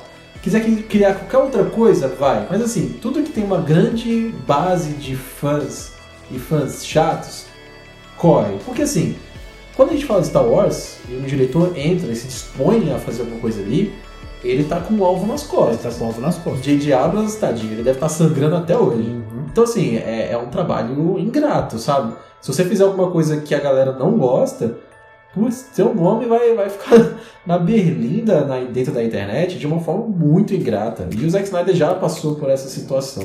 Então, acho que ele, ele não precisa de Star Wars. Star Wars precisaria de Zack Snyder, eu acredito que sim, mas o Zack Snyder não precisa de Star Wars, então eu tô bem com isso. Então, lembra que eu falei que teve uma briga aí de um grande produtor dentro da Warner que ele tá querendo meio que restaurar algumas coisas do universo do Snyder? Esse cara não é nada mais ninguém menos do que a Rocha. O The Rock, O grande, Dwayne Johnson, o grande imenso. o imensa rocha. É, eu, eu sempre brinco dizendo que realmente o Dwayne Johnson, pra você ter ideia, independente de você gostar ou não dele como ator, tudo, Dwayne Johnson se tornou uma figura gigantesca dentro de Hollywood. Ele é o, o ator mais bem pago de Hollywood. Ele é um grande produtor. Ele coloca dinheiro pesado. O cara é podre de rico. A influência dele Cara, a é influência surreal. dele, o carisma dele, o cara tem um jeito de convencer as pessoas, ele tem uma live, ele tem uma carisma muito grande e que a, a- os grandes estúdios querem ele por perto, porque ele é carismático, ele é atrativo, ele vende muito e principalmente ele tem dinheiro. É. Ele tem muito É, dinheiro. Ele faz as coisas acontecerem. E ele é meio que um rei de, rei de Midas, velho. Porque tudo que ele toca, tudo que ele produz, dá muito dinheiro. Então, para Warner é vantajoso. Vale lembrar de que ele está produzindo o filme do Adão Negro, que ele mesmo vai interpretar o personagem. O filme tá rolando, tá aí com os, as filmagens. E ele é um cara muito, muito, muito grande, que a Warner não vai querer perder de jeito nenhum. E outra, ele tá super empolgado com esse filme, até porque Sim. é um filme que tá na mão dele há muito tempo. Pô, mas tá desde Realmente. 2012. Exatamente. Que ele foi confirmado como Adão Negro. Cara, ele, a mais assustador ainda, ele foi confirmado em 2008. Oito? Mano!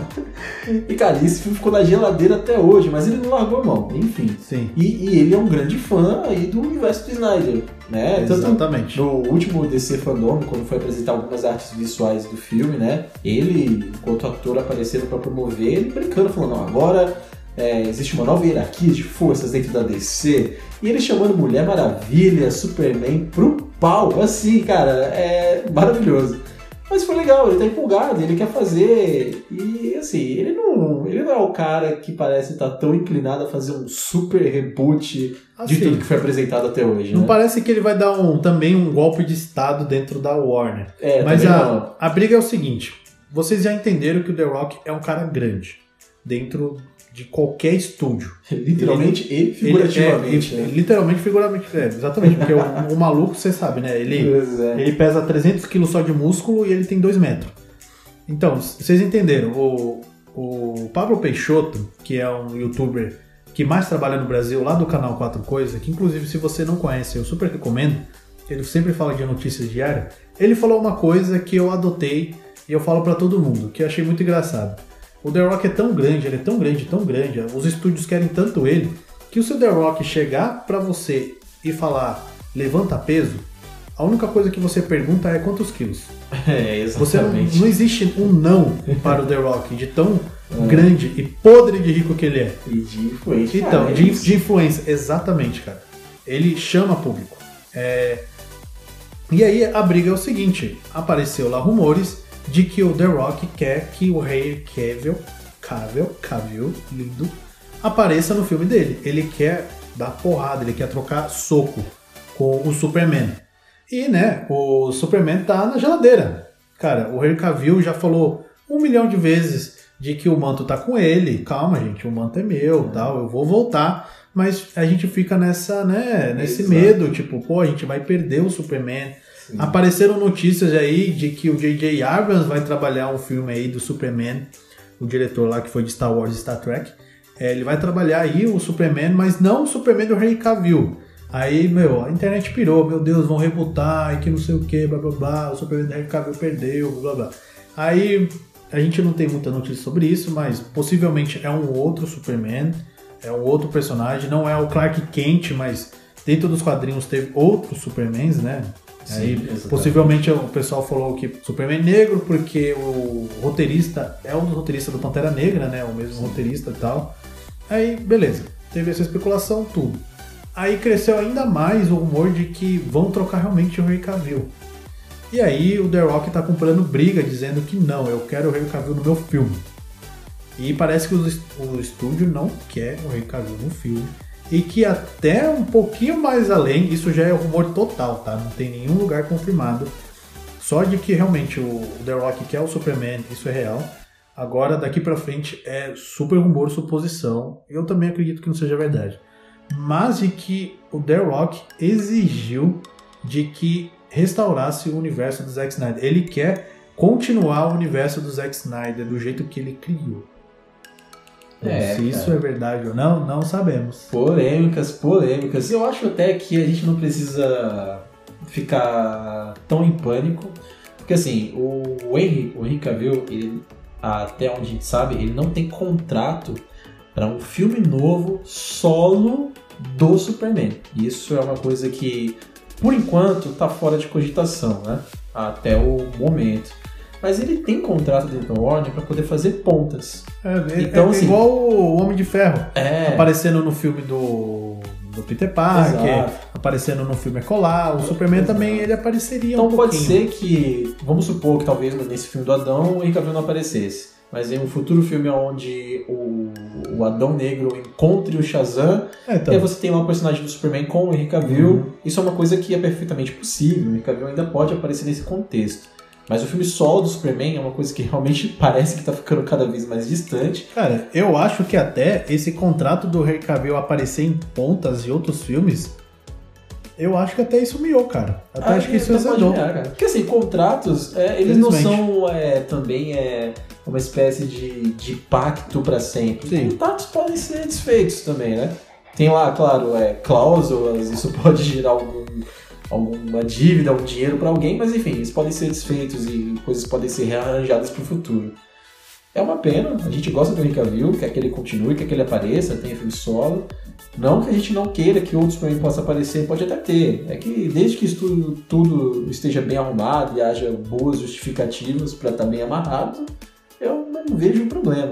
Mas assim, eu, eu torço sim para que o Dwayne Johnson é, estabeleça bem a influência que ele tem dentro dos estúdios ali, cara, para poder fazer um pouquinho do que ele quer também. É assim, O que ele quer é o que a gente quer. O que o em o que o The resumo- Rock quer é o que o povo quer. Em resumo de tudo isso, sim, é, tá rolando um atrito com o The Rock e o estúdio. Isso é verdade, isso é real. Mas o quanto é profundo esses atritos, aí, A gente meu, já não sabe. a gente já tá entrando em especulações. Pode até ser né? uma coisa bem amigável. Ele tá lá só querendo, o estúdio só lá fazendo mulher. então. né?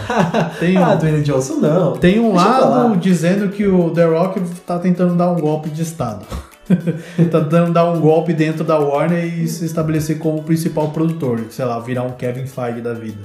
Não, não acho difícil. Também Não. acho difícil. Eles acho querem difícil. derrubar o Walter Hamada, que é o diretor lá das, das produções da DC dentro da Warner. Não é tudo isso. Aí, por um lado, estão dizendo de que ele realmente tá cutucando a, a onça com vara curta, querendo restaurar o universo do jeito que o Zack Snyder criou. Mas tudo isso é especulação, tudo isso né, são rumores.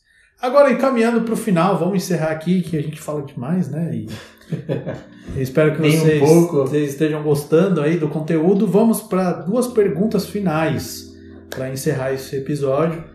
A primeira é: se é essa Liga da Justiça de Zack Snyder, do jeito que a gente viu no mês passado, tivesse sido lançada em 2017, se em 2017 não tivesse todo aquele problema que o Zack Snyder enfrentou e não tivesse a substituição do diretor, se esse mesmo filme tivesse lançado em 2017, teria salvado o universo da DC, meu amigo Eresh? É, não. Não teria salvado. Lamento, cara, não teria. Porque assim, se ele tivesse sido lançado em 2017, pro cinema, ele não teria chegado com 4 horas. Não, com certeza. Ele não teria chegado nem com 3 horas. Uhum. É claro que o Zack Snyder ia ia resumir bem a história dele, a que ele queria contar, claro.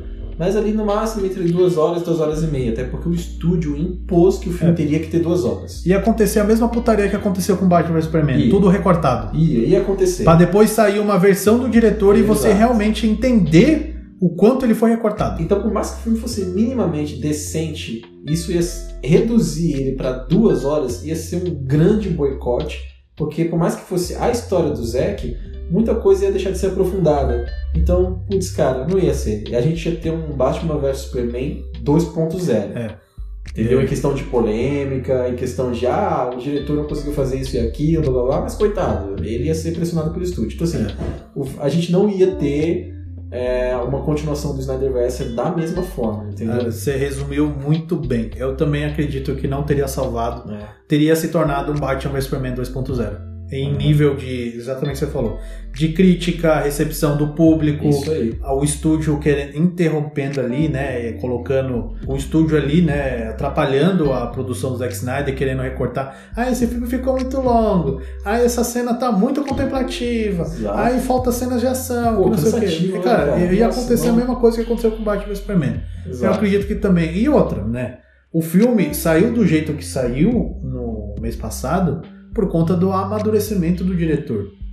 Também. O diretor tinha outra cabeça em 2017 e tudo. Exato. Então, realmente, se esse filme tivesse lançado como o Zack Snyder planejou em 2017, Seria um outro filme. seria um outro filme. Poderia ser bom? Sim. Sim, claro, com certeza. ser. Mas de qualquer forma, é Mas sim, diferente. não teria salvado o universo da DC de virar essa bagunça que ela, né, tá tentando organizar até hoje. É exato, cara. Então não salvaria. E a última pergunta, para encerrar de vez esse assunto. O Zacarias Snyder Splinter, ele poderia voltar para descer um dia? Uau, agora sim. Pra jogar uma parte cal, né? É, eu acho que pelos próximos. Voltar como diretor. É isso, é. Acho que pelos próximos 20 anos ele não volta. ele pode voltar sim, eu acredito. Mas, cara, é num futuro distante, para fazer um projeto bem específico, sabe? Tipo.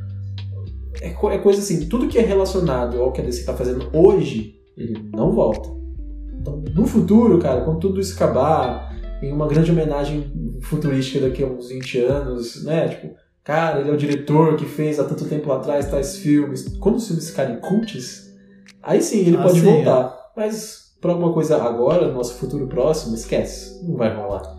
É, cara, o... a gente, sabe, é, tem que superar isso. Já acabou. É. Por mais que aqui nos Intergalácticos a gente vai ficar falando de Zack Snyder pra caramba, e vocês aí do outro lado vão estar tá pensando, poxa, mano, esses caras têm que superar isso, né? É, é o nosso xodó, cara, é, a gente então... vai fazer.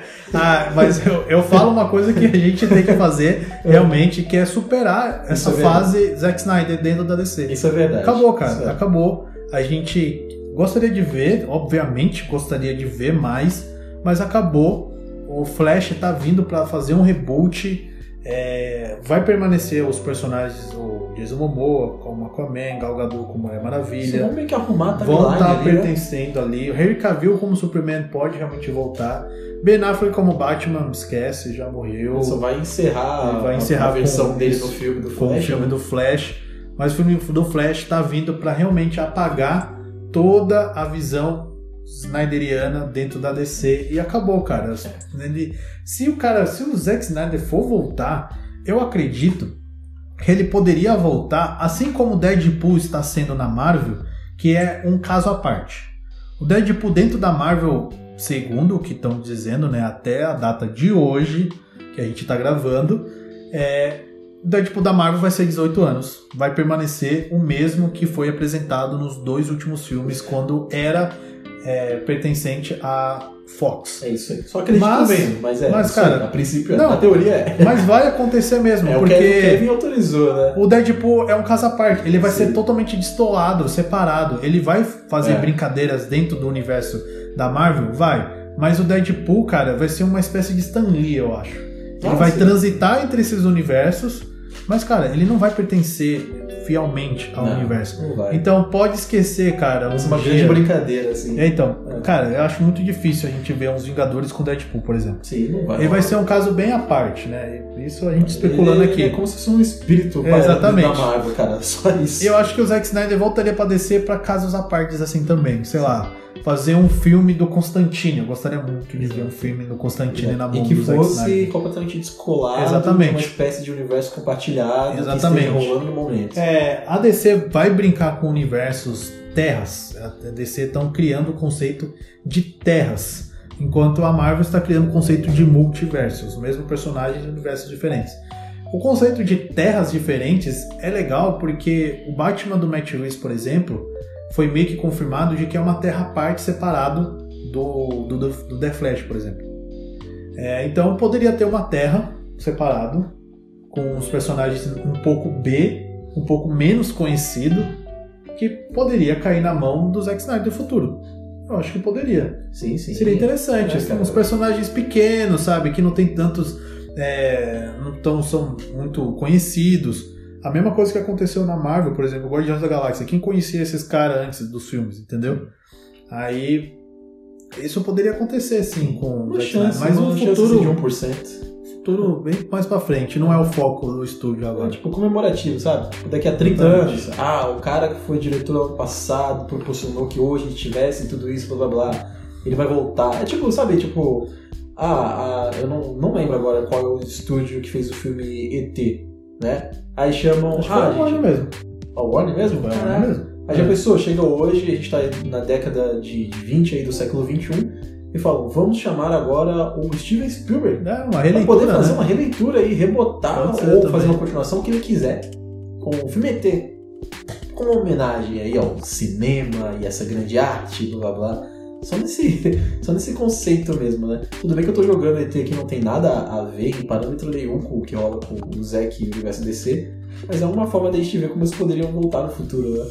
Mas enfim, se por acaso surgem notícias e a gente queimar a língua, né? Com tudo que a gente falou aqui, obviamente a gente vai trazer aqui para vocês.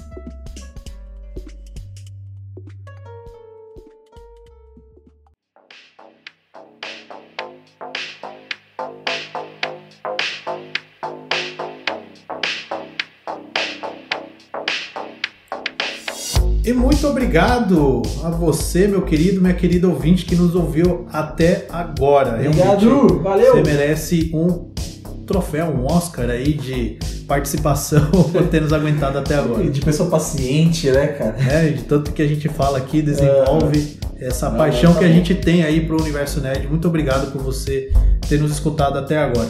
E também vou lembrar você de seguir a gente nas redes sociais, que a gente tá lançando várias coisinhas legais. A gente começou, a gente tá com os quadros aí no Instagram, principalmente, né? Onde eu tô responsável, a gente iniciou um quadro aí, você sabia, com várias curiosidades. É, indicação intergalácticas, vamos indicar também o que a gente está assistindo, né, ultimamente. Nos últimos 15 dias, o que a gente consumiu, a gente mais indica. E muitos outros quadros, vários stories interativos aí. Então segue a gente lá nas nossas redes sociais. No Twitter também a gente está fazendo vários retweets aí de polêmicas, de notícias que estão aí responsáveis na mão do nosso querido herege aí, né, o adepto à religião snyderiana. Na net. Então segue a É gente lá nas redes sociais, arroba GalácticoPod, o nosso Twitter, no Instagram, arroba Intergalácticos Podcast. Segue a gente lá que tá muito legal. E também, só uma, um temperinho a mais aqui no final do episódio, o que, que a gente vai trazer no futuro, né? Quais outros episódios, novos conteúdos que a gente vai trazer aqui de conversas. É, obviamente a gente vai lançar o nosso episódio bônus de música, que a galera tanto pediu. Nosso amigo Herege aqui já falou, a gente pode falar o que É, a gente pô, vai. cara, vem, vem farofa, A velho. gente- Vem umas farofadas aí. A gente eu- pode falar qual que vai ser o próximo episódio? Ah, não, né? cara, vamos deixar de surpresa? Vou deixar de surpresa. Mas e né? aí, ah, vocês gostam de pop BR? Pop nacional? Pop nacional? Ah, fica, fica uma dica, é uma dica aí. Ficou legal. E também vou trazer o episódio bônus falando de games. É, já tô aí elaborando com uma galerinha muito show de bola pra gente trazer esse conteúdo a mais aqui. Obviamente a gente vai continuar no foco de universo nerd no geral, mas a gente vai trazer esses episódios bônus pra dar um pouquinho de variada e ver, né, se vocês gostarem. Porque- A gente continua, porque o música deu muito certo É, e vocês estão pedindo. Cara, até porque aqui a gente é versátil, entendeu? A gente pode falar É. sobre tudo que vocês quiserem, a gente tem nosso direcionamento, mas assim, dá sua dica aí, qual que vocês querem ouvir. E é. Exatamente, fala lá nas redes sociais, dá um, né, um oi lá no, no direct de assuntos aí que você gostaria de ver, pode ser de qualquer coisa, viu? Quer que a gente traga sobre cavalos robóticos? Vamos falar sobre cavalos robóticos. Cara, como é que se faz um hambúrguer? De onde vem essa carne? Vamos falar sobre o problema da carne no mundo? Vegetarianos? É o futuro da humanidade? Falar com a gente. Galera, é isso aí. Um abraço. Valeu por terem escutado até aqui, porque se você chegou até aqui, parabéns. Né? Falou, gente, beijinhos, até o próximo episódio. Falou!